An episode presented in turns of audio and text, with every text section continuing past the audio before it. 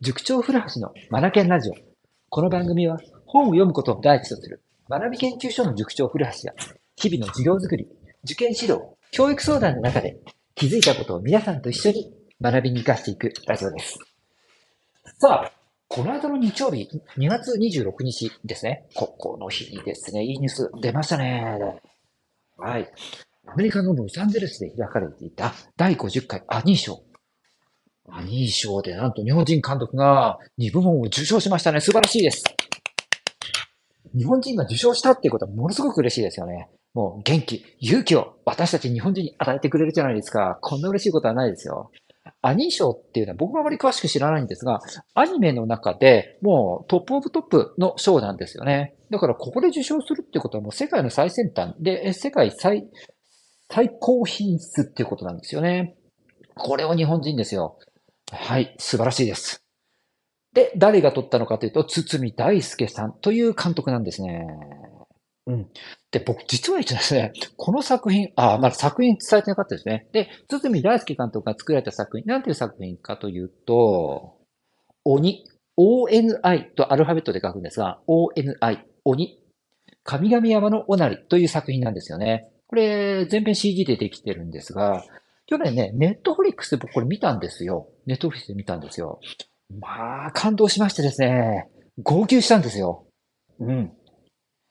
4編からなる作品だったんですよね。4編からなる作品。1編分がね、40分、45分くらいなのかなうん。だから4本だと結構な時間になるんですが、はい。これがですね、一気見できる、あの、クオリティの高さ。はい。クオリティの高さってまず何かっていうと、はい、CG ですから、その CG の扱いですよね。も、ももはや CG なのか、これ何なのか、よく、あの、言葉で表現できないようなものなんですよね。僕が疎いだけなのかもしれないんですが、これは一体何で作られてるんだろうって。うん。まあ、実写ではないことは確かなんですが、うん。えーその CG というものの最先端の世界が見えたということ。ここでもまずね、驚いたってこと。それからストーリーが非常にいいですね。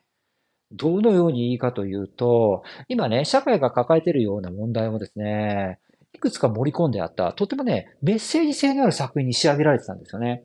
うん。まあ、ストーリーがね、メッセージ性があるものになってるんですよ。例えばどんな社会問題かっていうと、人種問題。それから環境問題ですね。うん、この二つが大きいかな。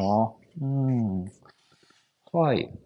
で、えっと、簡単に言うとどんなお話かというとですね、うんと、舞台は山の中ですね。山の中に村があったんですよ。そこでそこの村には、えー神とか、幽、幽霊妖怪かが住んでいる村があったんですよね。で、その中に、オナリという女の子がいて、その子がね、あの、夢を追っかけて、どんどん成長していく物語なんですよね。で、夢を追いかけるって何かっていうと、ここはね、ちょっと怖いんですが、この村に昔から恐れられている、古来から言い伝えられている鬼という存在がいて、鬼という存在がいて、それを、それに立ち向かっていくという話なんですよね。こう、おなりが立ち向かっていくんですよ。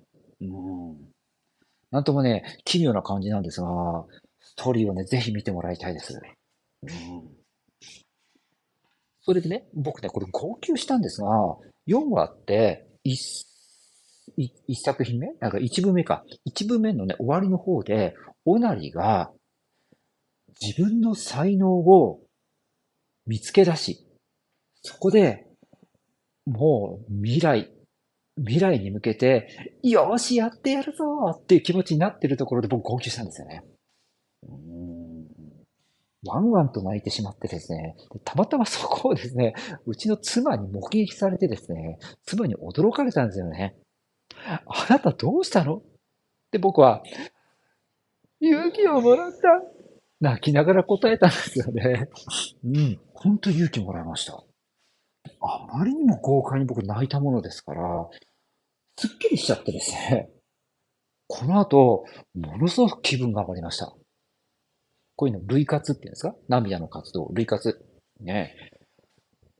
涙をね、もう心の底から、あなんだろう、心震わせて流すとスッキリするっていうものですよね。類活になっちゃいましたね。うん、狙ったものでも何でもなかったんですが、たまたまだったんですが。で、この後、もう一回僕泣くんですよね。なんと、この鬼、僕ね、4, 4回じゃない。4, 4話ある中で2回泣いてるんですよ。うん、ぜひ、この辺も注目ですよ。うん、非常にクオリティが高い。うん、僕作品見て泣くってことあんまりないんですけれどもね。これだけはね、なんか僕のツボを抑えられましたね。うん、というわけでですね、うん、あの、鬼という作品が、2月26日に行われた、ロサンゼルスで行われたアニー賞。アニー賞で2部門を受賞したんですよね。で、その作品。うん。実はネットオフィスで僕去年見ていたというもので、これが非常に良くって。そうそう。だから僕ね、あの、知り合いとか周りの人たちには、去年のネットフリックスのベスは鬼かなってことでね、よく、あの、話してたんですよね。だその作品が撮ったから嬉しいですよね。うん。さあ、この作品でまだご覧になられてない方いたら、ぜひこの受賞したきっかけにですね、見ていただきたいなと思います。クオリティの高さに本当にうなってもらいたいなと思います。そしてティッシュペーパーの用意をお願いします。はい。さあ、今回はですね、喜ばしいニュースを取り上げさせていただきました。この番組が気になった方はぜひフォローをお願いいたします。最後までお聴きくださり、本当にありがとうございました。Read は Learn More Change the Group。素敵な一冊を。